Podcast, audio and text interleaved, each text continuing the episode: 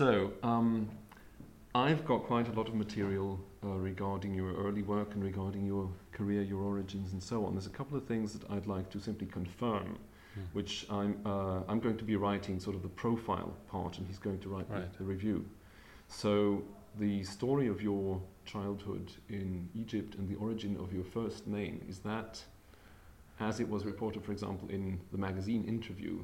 Uh, um, I was born in Egypt. I was named after the advent of nuclear energy. Uh, I was not named specifically after a nuclear power plant in Egypt because uh, Egypt has never had nuclear power, so that was a bit misleading. But my my parents did believe that it was the age of the atom, and that would be uh, an appropriate name. And there is a sister called Eve. There is a sister called Eve, who was uh, at one point about to be called Molecule, uh, and she was saved from that fate at the last moment by some grace of God. I don't know what, but anyway, uh, yes, she was going to be. I don't know what my. It's typical sort of '60s parents' names. You know, it could have been Moon Unit or.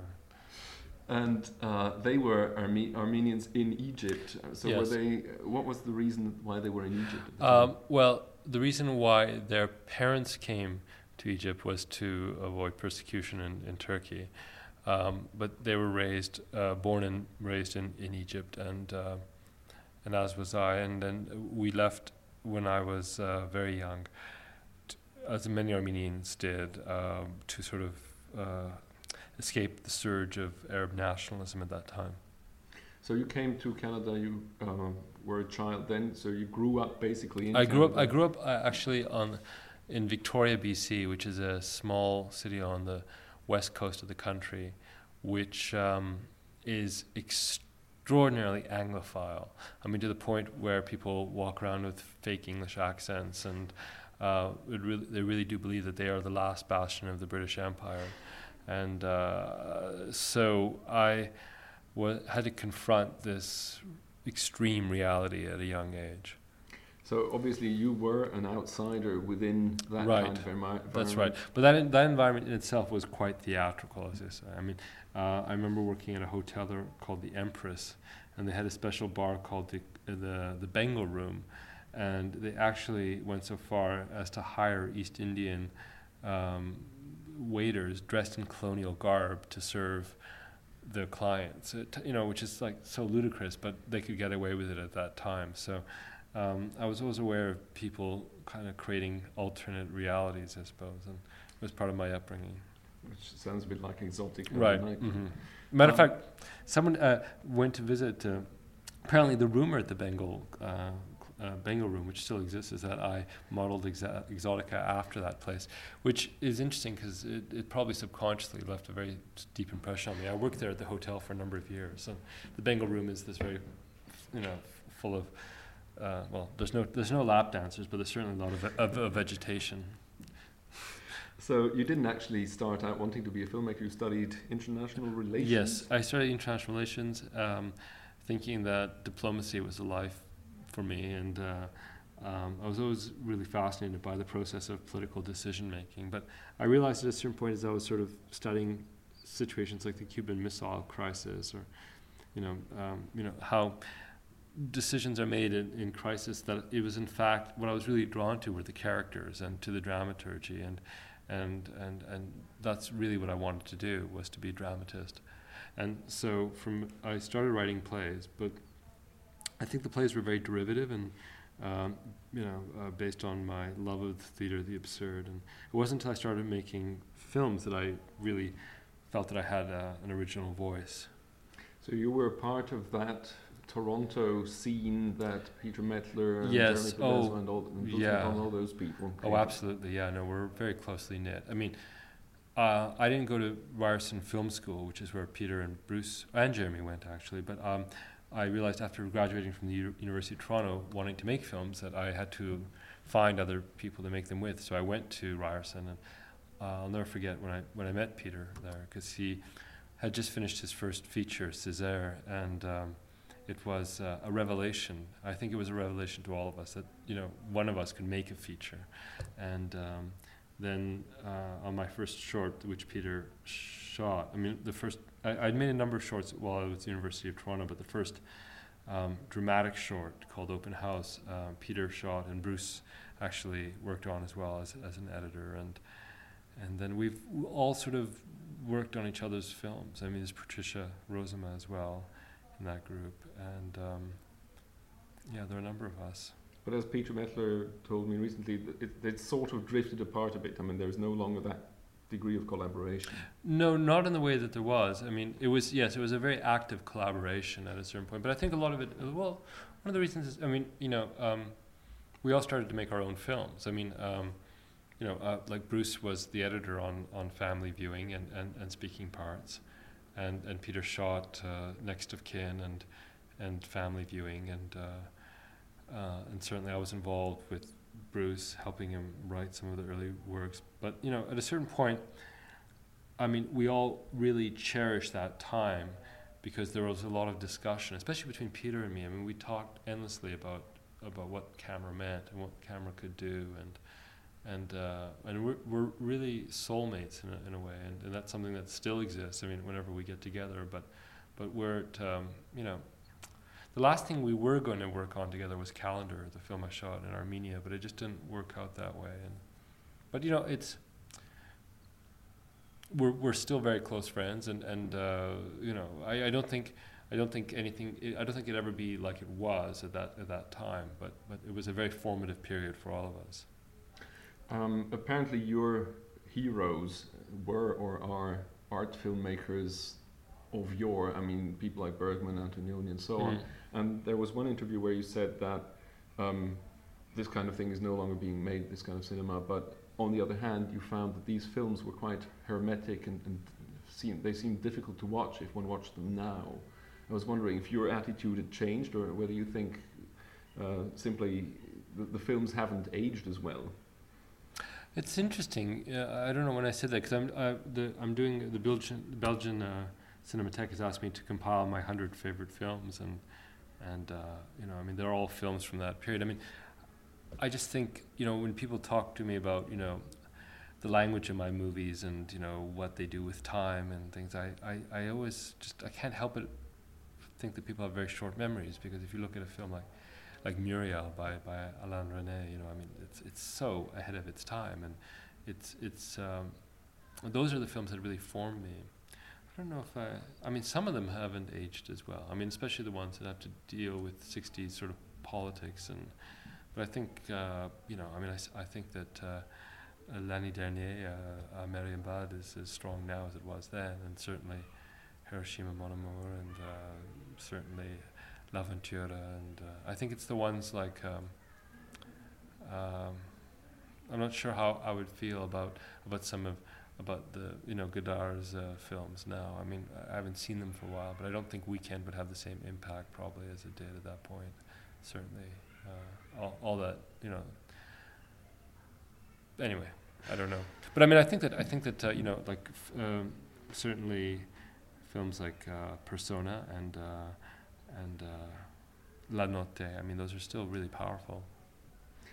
But do you feel that you're sort of uh, apart from the, the, the Toronto uh, scene, that you're basically going your own way, or do you feel that? No, I, I, mean I do think there's also a number of American independents who are who I'm friends with, and who you know um, you know there's a you know like people. I mean, but but it's more like a friendship. I mean, it's not as though we see each other regularly, or I mean, nothing can ever be like it is in your early 20s when you're just embarking and when you when you uh, have a you know a sense of really wanting to learn as much as you can from people who are at the same stage as you are. I mean, it's a very very uh, intense period, but it's still great. Like you know, I mean, I was just in. Um, New York, and you know, went out for lunch with Hal Hartley, who I, who I think his new film is really a breakthrough for him. It's just a brilliant piece of work, and I feel really excited for my colleagues when they are able to continue to produce work. I mean, I know how difficult it is, especially in the United States, you know, to, to, to get to do that. So, but, you know, I mean, I'm friends and certainly um, fans of people like, like Hal or Todd Haynes or, um, you know, uh, uh, Quentin, and, uh, you know, th- these are all people who, who uh, I know and support, you know. Um, how has Alan Rudolph as well. Alan Rudolph has been a really important figure for me. He's been a great supporter of my films, and and I you know and I really think he's, he's an extraordinary you know It's filmmaker. interesting that you should mention that. I- It hadn't occurred to me, but of course, the, the kind of constructions that he makes Yeah, are not sure. too far away and the, from and the, u- and the use of coincidence and Mm. Um, to what extent has your attitude to the audience changed? This is a, a question that's actually his Yeah. question. Yeah.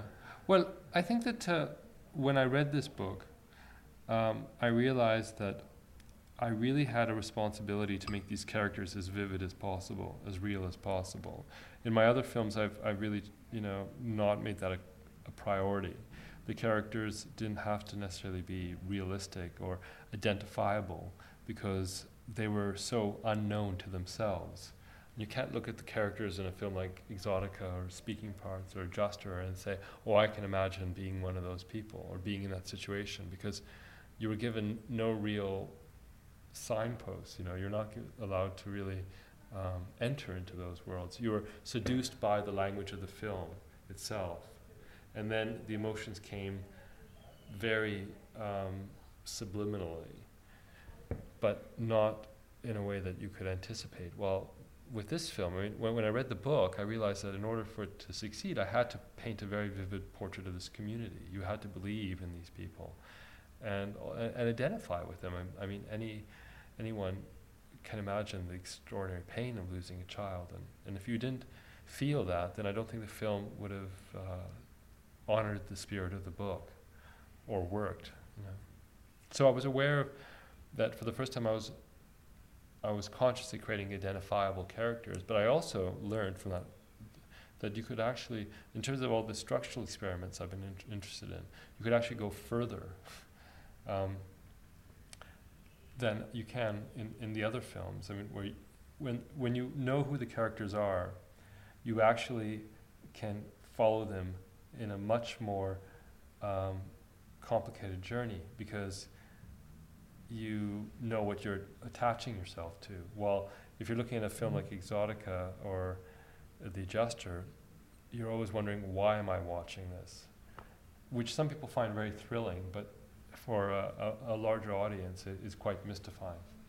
This is what that that actually happened to my wife. We were watching Exotica together, and she she petered out after half an Right, hour. right. She she she d- didn't grab onto it. Okay, it was late Right, right. night, and, right. and we were both tired. I I wanted to see the movie Mm, for mm. for preparation's sake anyway, and um, yeah, dealing with the expectations. Mm, Exotica was was your so far biggest success. right. How to to what extent do you think that people actually went to see your movie because of uh, yeah expecting what they in the in the end got, or putting it the other way?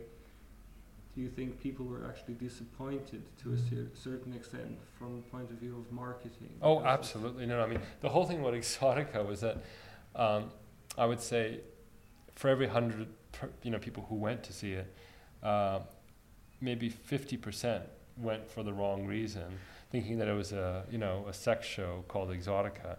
But what's interesting is of that fifty percent who went for the wrong reason, maybe twenty percent were actually surprised and enjoyed what they saw. So, I mean, on the one hand, I, al- I got very upset by the way that film was marketed, but 20 more, 20% more people saw that who in, appreciated it than would have ever seen a film like that. Now, there is the 30% who were, you know, just didn't know what they were getting. But that's, you know, uh, you know, I, I really have come to understand that marketing and filmmaking are such fundamentally different pursuits that if you, once people see the film, they forget about how it was marketed. And Sweet Hereafter has been a much more challenging film to market. I mean, it's just very difficult to get a film that people think is about dead children, even though that's not really that's not why I made the film at all. So it's, um, um, but I'm aware of that with Exotica. You know that that uh, it had a great title, and uh, it had a sex club, and that really did inform a lot of the mystique around it. So, what would, just a second, what would you be your catchphrase, your marketing catchphrase for The Sweet Hereafter? What would you tell people it's about to get them to go and see it? I would say it's a film about people finding light in the most in the most surprising places. You know, it's a, it's about it's about how people uh, are able to how people can tell their own stories, you know, and, and how people are able to, um, you know, um, empower themselves. I mean, this, what this young woman does is quite extraordinary.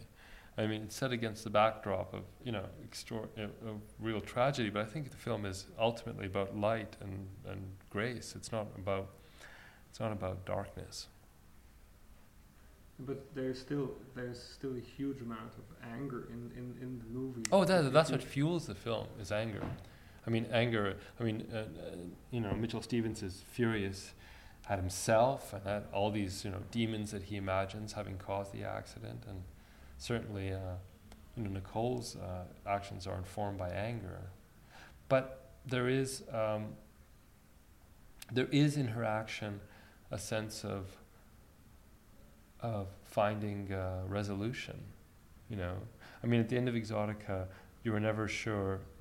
I mean, with Christina, like, would this young woman ever find her way out of this situation? And and with with uh, Sweet Hereafter, I mean, Nicole does, and she does it in the most remarkable way. I mean, any victim of that type of abuse, where she feels in some ways responsible and she feels that she might have contributed, you know, I mean, that is usually so there's so much guilt and so much. Uh, um, it's such a complicated situation to get yourself out of, and the fact that she's able to construct her own therapy is miraculous. That she's able to find a way out with such, um, such uh, clarity.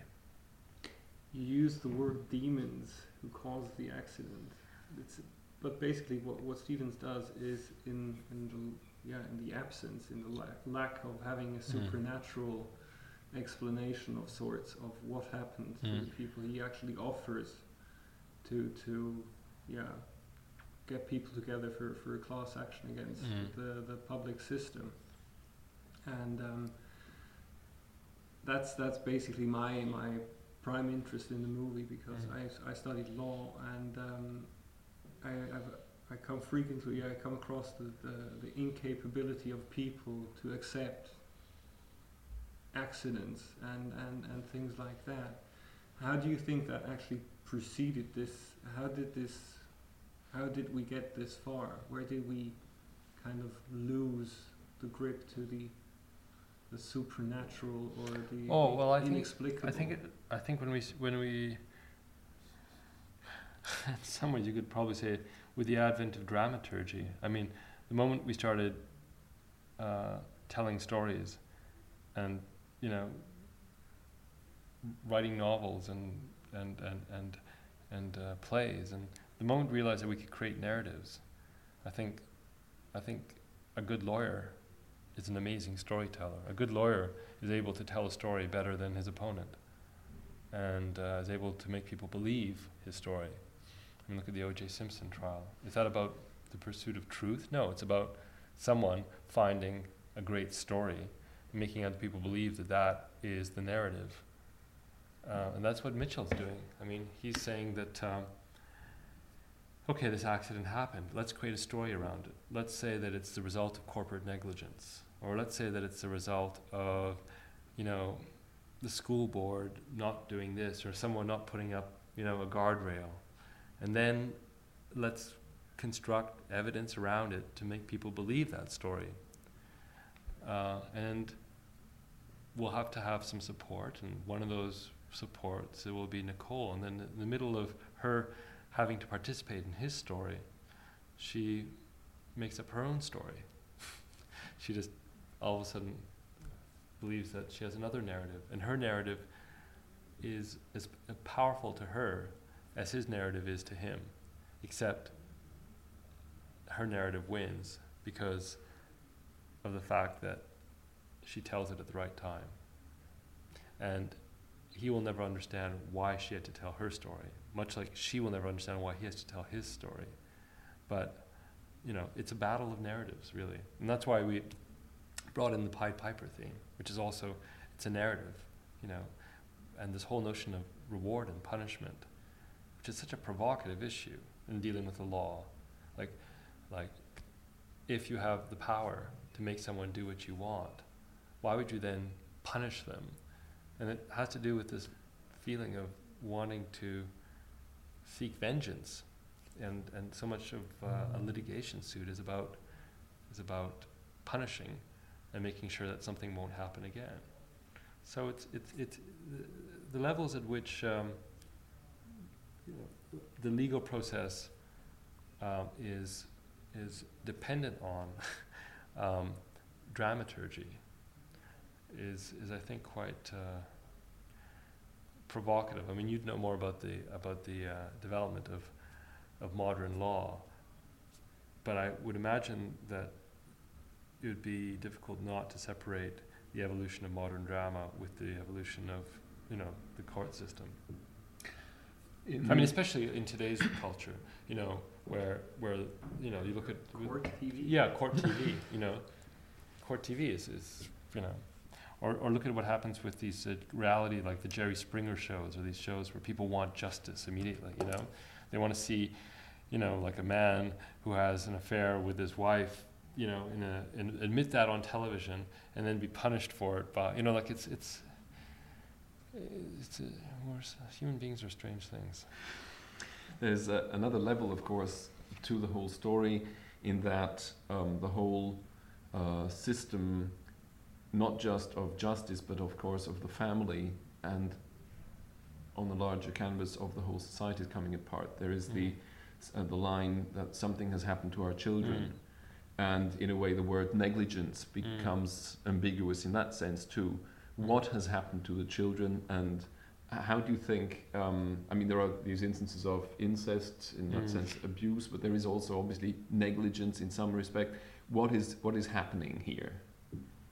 Well, I, I mean, I think there's a difference there between what Russell Banks believes and what I believe. I mean, Russell Banks genuinely believes that we have lost our children. I don't. I, and maybe it's because I'm a new parent, but I mean, I, I think that as long as there are someone like Nicole can make the type of decisions she does, I think there's great hope for for you know our our youth and children.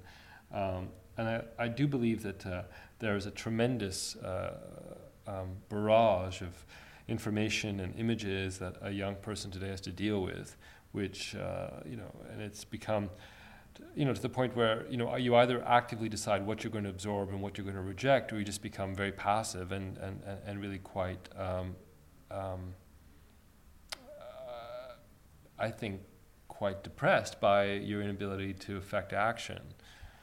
But uh, you know, there is a responsibility on all of us in this culture to educate ourselves and to educate our children so that they understand how to appraise and, and navigate their way through this sea of information. Um, there are certain aspects to some of your earlier films which often deal with dysfunctional families and so You're on. where I see that at least certain critics have um, almost reproached you for implying fairly traditional or even reactionary values. Mm. What do you respond to those kinds of charges? Well, I believe that uh, the family is the smallest unit of a society, and that uh, in terms of examining, um, you know, society's ills or contradictions, you know, I mean, I've chosen to use the family a- as a metaphor, and and uh, you know, and and I've therefore used you know the dramatist tools of exaggeration or um, certainly, I mean, some people have taken the films uh, far more literally than they've meant to be perceived, you know, and. Uh, but that's a, that's the earlier films. I mean, I think this film can be taken more at face value. This one here, it's a different. It's a it's a different. The construction is quite different. I mean, one thing that was also, um, uh, shall we say, a common element, common denominator of most of your early films is the sense of people displacing, dissociating, people uh, finding surrogates for Yes. normal relationships. Well, but, but again, satisfaction and th- so on. th- that's something that we're almost uh, induced to do. I mean, our society almost uh, encourages us to find these surrogates because there are aspects of our behavior in this society which in other times would have been seen to be quite um, um, delusional. You know, but but we uh, we have no problem.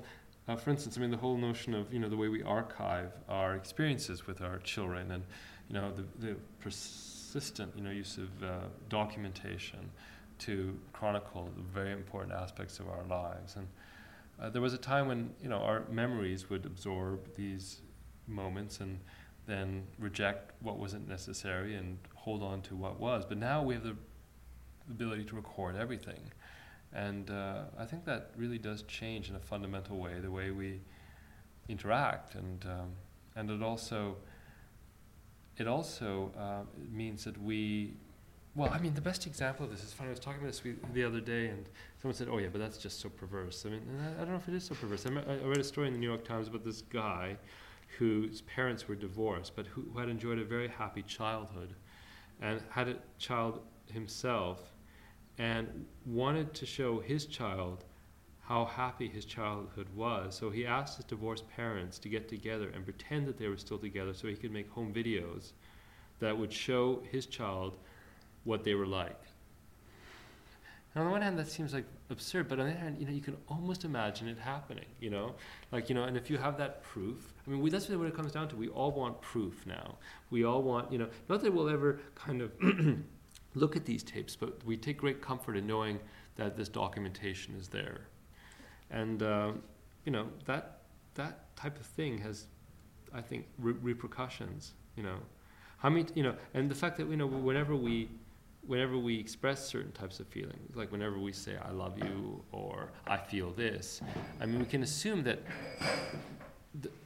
I, you know, whenever we say these things, we can assume that all the other times we've ever seen images of people saying those things in films or on videotapes or on television must somehow percolate, and it must be filtered through that experience. There's no innocent. There's no innocence. No. Way no. Um, it's interesting what you just said about this this idea of the fake home movie. Uh, I mean, you yourself have gone almost the opposite direction with a film like Calendar, where you, um, without really uh, explicitly disguising yourself or your wife as fictional mm. characters, have created some sort of worst case scenario. Well, you know, you know what's very interesting movie. about that film is that, uh, and I found this really fascinating. When we premiered it at the Berlin Film Festival uh, a few years ago, my wife was pregnant, so she couldn't come, so I went alone and we showed the film in, in which I'm playing someone who loses his wife or his girlfriend, played by Arsinée, my wife. And I was really stunned at the number of people in the film industry who felt that it was a document of the breakup of our relationship. And I was stunned by that because these are people who know how films are made. And how could they imagine that I could actually construct a film as carefully as Calendar is made and be documenting something as painful as the breakup of a relationship. I mean, it's impossible that you would actually be able to take someone who you're, you know, in the middle of a breakup with and, you know, get them to Armenia, make sure that, you know, they, you know, it's, it's impossible. You can't do that. You know, it's just like, you know, you, it, it's, it, it's just inconceivable. And yet, you know, there's this desire to believe you know, even amongst people who should know better. You know. On the other hand, you did also, I mean, at least from what I've read, uh, make a film about your son. What yes. was that? Well, that was uh, that was uh, that is a genuinely personal document, uh, which is a you know a letter to him uh, describing why he's called Arshile, and it's using an image of him, and it's. Uh, but, but, that's something else. I mean, that, that is th- that's uncamouflaged. But, but, but, but with calendar, I see. I wasn't meant to be in calendar. That was, I think, the I, I, I, shot all the stuff in Armenia with, with me off screen um, because I wanted to have another actor, when we shot stuff in Canada, another actor appear and dub over my voice. But what happened is that because the conversations became overlap, we couldn't dub. And so I had to end up playing that part by default. So it ended up being, uh, you know, and, and to be sure, that is my worst nightmare of who I might become, you know. And, and the way that person ritualizes his sense of loss by hiring these women to you know, I mean, the only way that he can remember her, it seems, is when he hears a foreign language, you know, and so it's it's quite a perverse story. But again, I, I think it's. I mean, my my point of view is that human beings are capable of anything. If there's anything this century has taught us, is that human beings are capable of anything. And so, you know, when people sort of say, "Well, that isn't realistic," or that, "Well, anything goes," as far as I'm concerned. But how was it? Yeah, you you keep working with your wife how, mm-hmm. how does that does this in any way affect your personal relationship? Well, it affects it in as much as there are times when it's it's an extraordinarily cherished and uh, wonderful thing. And other times, it just gets very strange. It's very weird to make images of your loved one, especially when they're not particularly romantic images. I think that, you know, I think what's weirder is when you make intensely romantic images of someone you, you love, because then you have to deal with the fact that the images are more satisfying than the person might be. And certainly that, I think, becomes the case with relationships like, you know, Bergman and Liv Ullmann, and certainly if you look at uh, Godard and Anna Karina, you know, in, in Vivre sa vie, I mean, you can't get a more romantic image of someone than she appears in Vivre sa vie. So of course the relationship would break down because you're constantly trying to live with an image. And I, I've, we've tried to avoid that, you know. And I think Calendar is probably the, mo- you know, the, the most romantic image of her I could make. But it's great to see her in other people's films and see her play, you know, very different types of characters. She was actually, I just saw Calendar now belatedly, and she feels totally different from when I saw her in your other films. Yes. I mean, the, the acting is quite different. Yes. It's a lot less stylized. A lot less stylized. You used to sort of almost use her as an icon. that's right. That's right. That's right. And I think that. Uh, you know, um, I, I have, and, and a lot of that is also, you know, just because I don't think I'm the best person to direct her sometimes. I just saw her in a film she did, and, and I mean, she's she's great when she's just being a lot more natural than she ever gets to be in my films. Um, you had something about the, the scapegoat thing. Yep, more or less. The, the it's it's being taken care of with with uh, yeah the incapability of dealing with, with loss and pain in our Mhm. society. But- people look look out for they search for a scapegoat. Right. There's one aspect though to the story. I mean, it's it's in in both the book and the film. Of course, at the end of the day, Dolores is, if you like, the scapegoat. Yes, she is, and uh, in the book that is uh, explained a little more. In the film, it's it's it's not. But I mean, I, my feeling is that she can never drive a bus in that town again. So it's quite obvious that she would have to leave the, the city. And um, but she is. I mean, I don't think there's anything else to pursue with her legally. There's not any point. I mean, I don't think sh- she's able to, you know, provide the deep pockets that he's looking for. So. Um, I'm fascinated by this. I have to. Sorry, this is an amazing document.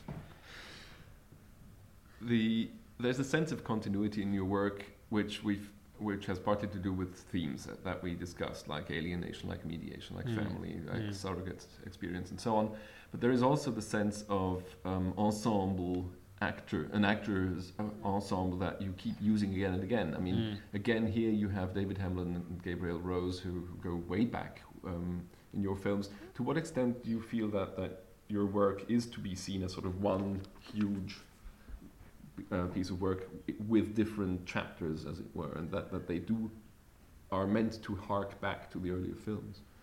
Well, one isn't conscious of that. As a matter of fact, you know, I try and avoid that because you know there's this perennial fear of self-parody, you know, which I, I find, uh, which is one of the reasons I stopped, you know, using video in the films for a while. I, I felt that uh, um, what was meant to disturb and displace the viewer actually became quite uh, familiar and, and almost anticipated, and so it, uh, it kind of um, it, it, it had the opposite effect. So. Uh, um, well, all I'm aware of is that I really enjoy working with these people. They understand my working process. They are friends. Um, we enjoy surprising each other. And when you're making films as quickly as these are, and you want the quality that you get, um, you don't have a lot of time to spend with the actors. And so it's great to have a shorthand. You know, it's great to be able to know that the people um, have a clear sense of where you're coming from, where they're coming from, and that there is a common mythology. Now, the big exception in this film was Ian Holmes. So yes, but but then again, we were extraordinarily lucky because Ian is is a very generous man, but also a theater person. So and, and and is very much into the idea of an ensemble, and and he fit right in. I mean, you know, I remember the actors were just sort of in awe of the fact that Ian Holm was going to be making this film with us. But but he was he's such a humble, generous person, um, and he he so respected them, and um, he wasn't a star, you know, uh, presence. You know, he he was um, working just as hard as they were. So that was uh, it was the right person to introduce into that family. Since he comes from a number of families himself, in terms of you know working with the Royal Shakespeare Company and working with uh, you know a number of different you know groups of actors in, in, in England. Um, can you tell us something about the use of CinemaScope, which is something new? Well, yeah. Uh, Scope is is a wonderful form. I did use it in, in the adjuster as well, and and, and to me it, it is epic. Um, it does, you know, in terms of what I wanted to do with the landscape and this idea of the bus weaving through the mountains. I mean, I love this idea of uh, always being aware of the the um, the scale of nature, you know, and the idea of you know because this n- sense of a natural presence, this idea of how the camera would swoop through the mountains and move up to the to the sky, and this idea of finding transcendence, and there's something epic and and so um, resonant about about the scale that you're able to to get in scope. But the other thing that I found just as attractive is, is how intimate it is, how you can frame a conversation between two people and have them both in close up and yet um, at a comfortable distance from each other. And I knew that all this stuff with Mitchell in the airplane, uh, with Allison, I knew that I wanted to shoot that all in master. I didn't want any coverage. And scope was just the absolute right format for two people sitting in an airplane having a conversation where you could see them both in close up and uh, and yet they wouldn't have to be you know forced to be closer to each other than they would be so it, it was a very natural choice for this film I, about- I, I also just think it's a it's you know I mean at a technical level the type of color saturation you get and it's a, it's a wonderful format There's one thing that I was a bit curious to see. Um, you're involved in a project with Antonioni now. Yes, that's um, uh, Michelangelo is shooting that uh, next month, and I'm the backup director in case anything, you know, heaven forbid, should happen to him. But it's not, it, you know, I mean, after his experience with Wenders, which wasn't a happy one, I guess. I mean, it's there's no point in having someone there on set because he knows what he wants, even though he's physically incapacitated. I mean, he he can communicate what he wants, so he doesn't need to have a director, or another director on set with him. But I'm there to help finance the project ultimately. It's a great honor too because he's I owe so much to him, so it's a great way to return that. So you're basically what you, you did you collaborate on, on the script in any way, or are you No, I mean I, I, I have you know you know uh, given my input and certainly given my input into casting and things like that, but uh, um, you know uh, I I have to stay familiar with the project in case you know you know the unless there's in case there's an accident, but um, we'll see. I mean it's still up in the air as to whether or not it'll happen because they're having you know problems with financing and all that stuff. Um, I read slightly different reports on that um, famous episode with Wenders sharing his Alcan Award with you. How exactly did that happen? Oh, how it happened exactly was this, and you know, a lot of myth around it. Is that uh, at the uh, Festival de Nouveau Cinéma in 1987, um, Family Viewing had won an honorable mention, so I was on stage, and then Wim won for uh, Wings of Desire, and uh, there was a cash award, and he, um, in an incredible act of generosity, uh, gave me the cash award. Um, now, at that point, he had not seen the film. So uh, he, he did it because he knew that my, I, I had a, made a, you know, it was a first feature or second feature, and that I needed the money more than he did. Uh, he, however, subsequent to that, he saw the film immediately after, and, and he really has been a, a huge support. But um, I, I've had to kind of because everyone sort of said, "Oh, he saw your movie and gave you his award," and it's not entirely true. So. yeah, as poetic as it sounds. That's actually even more remarkable in a way, but I mean, Mm. and it was very odd for me because I saw Family during the same year that Sex, Lies and Videotape Mm. won the Palme d'Or, and I Mm. thought something's wrong here. Yeah. this is the better movie on that subject. Yeah, well, But I mean that. well, I mean, I, I'll never forget going to Cannes in '89 with uh, speaking parts, and someone said, "You heard there's another movie called Sex, Lies, and Videotape," I, and I, I was sure the person was joking, since that could be the. Uh, but you know, actually, I, I mean, it's funny. You know, you build up these strange relationships to movies that you're in competition with, and I, I was so resentful of that film till I saw it, and, and then I quite liked it. But I had that same thing with uh, LA Confidential because, you know, like in all these major critics awards, like the LA Critics Award and the New York Critics Award, and all that, we've come second place to LA Mhm. Confidential, and just missed. You know, like in a couple, of, you know, like we missed by one vote for the New York Film Critics Society. And, and I really began to hate this movie until I saw it, and it's a, it's a great film. And so you understand, you know, that's how it works. And actually, it's on, one is honored to be in that company. How do you feel? What's your relationship towards Hollywood on the whole? I've, there was this small part Right. in the interview of a press kit. Well, I, I think that Hollywood is capable of making great films. I mean, like LA Confidential. Um, the problem is that it is so, at this point, so dependent on these audience previews and, you know, getting feedback from, from you know, strangers, and and I, that terrifies me because my films could would not survive that process at all. And you know, you you look at my films and you have to look at them as complete works.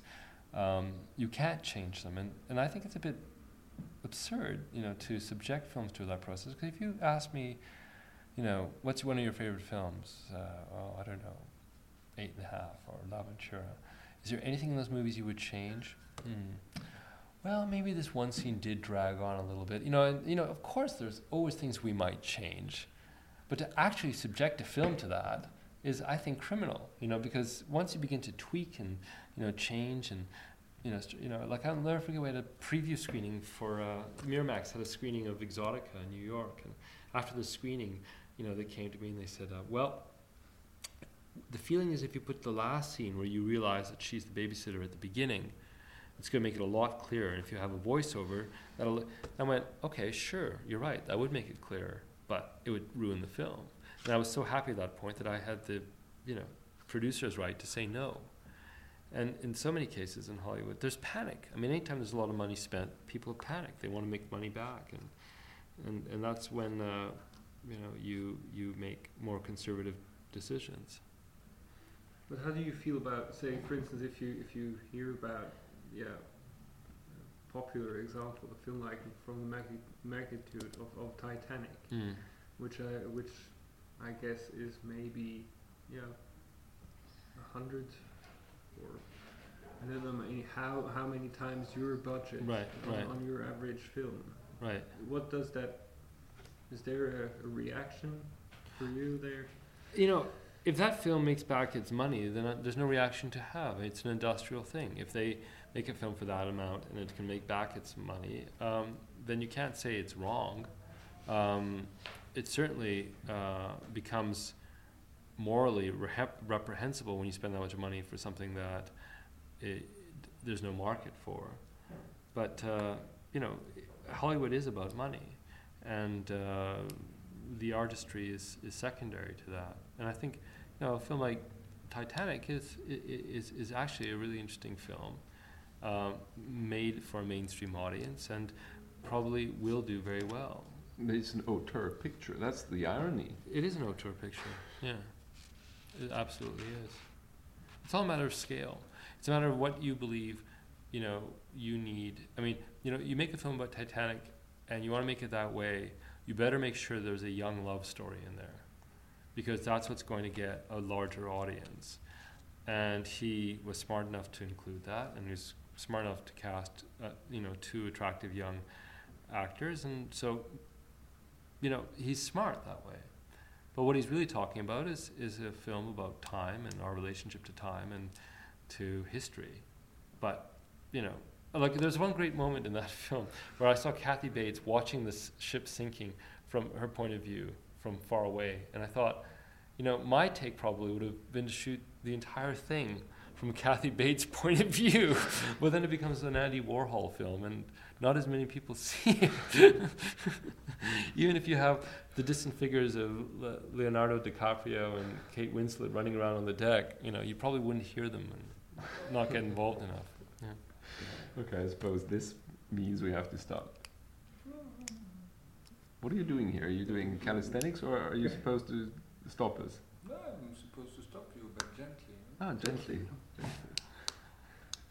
Um, well, all right. Uh, let's quickly um, go back to the, the issue of um, your own fatherhood. To what extent has, I mean, you, you touched on it before, but I mean, to what extent has this changed your whole attitude to family, which you used to deal with, as you said, in a fairly abstract and um, stylized way, and metaphorical way? Well, I mean, one is just uh, you know, I mean, I'm so totally aware of the responsibility of raising another human being and and um, and the pleasure and great joy of that. I mean, I think that I've always believed that uh, a family unit, when it works properly, is is uh, is a wonderful thing. It's just uh, there are people who are not in the right families. I mean, I think from the first film, Next of Kin, which posits that idea that you know sometimes if you're not in the right family, it's better to choose another one. And and I think that there are people who feel condemned to be in a family that is not working for them. So hopefully, when you start your own family, you're able to create a you know functioning unit, which is able to give support. So you'd advocate the divorcing of parents by children? Uh, it, it, absolutely. If if if uh, if a child, uh, you know, uh, I would I would hope a child has a, has a, an alternate in mind, especially if they're less than five years old. but you know, Which brings us back to Nicole in, in her Right. environment in the film. So I Right. mean, there you have a very clear case of where a child Right. is given the possibility to decide. that's right. Yeah, and and the circumstance, you know, I mean, because if that accident hadn't have happened, that relationship would have continued exactly as it had. So essentially, I mean, again, this is one of several instances where the accident is a tragedy, but it all is also a crisis in every sense of the word. It is a moment of before and after, and the after, Right. the sweet hereafter could be. and that's and that's why I actually believe it's a really positive film because it's showing that you know as yes the crisis is actually what liberates you know a, a, a very painful situation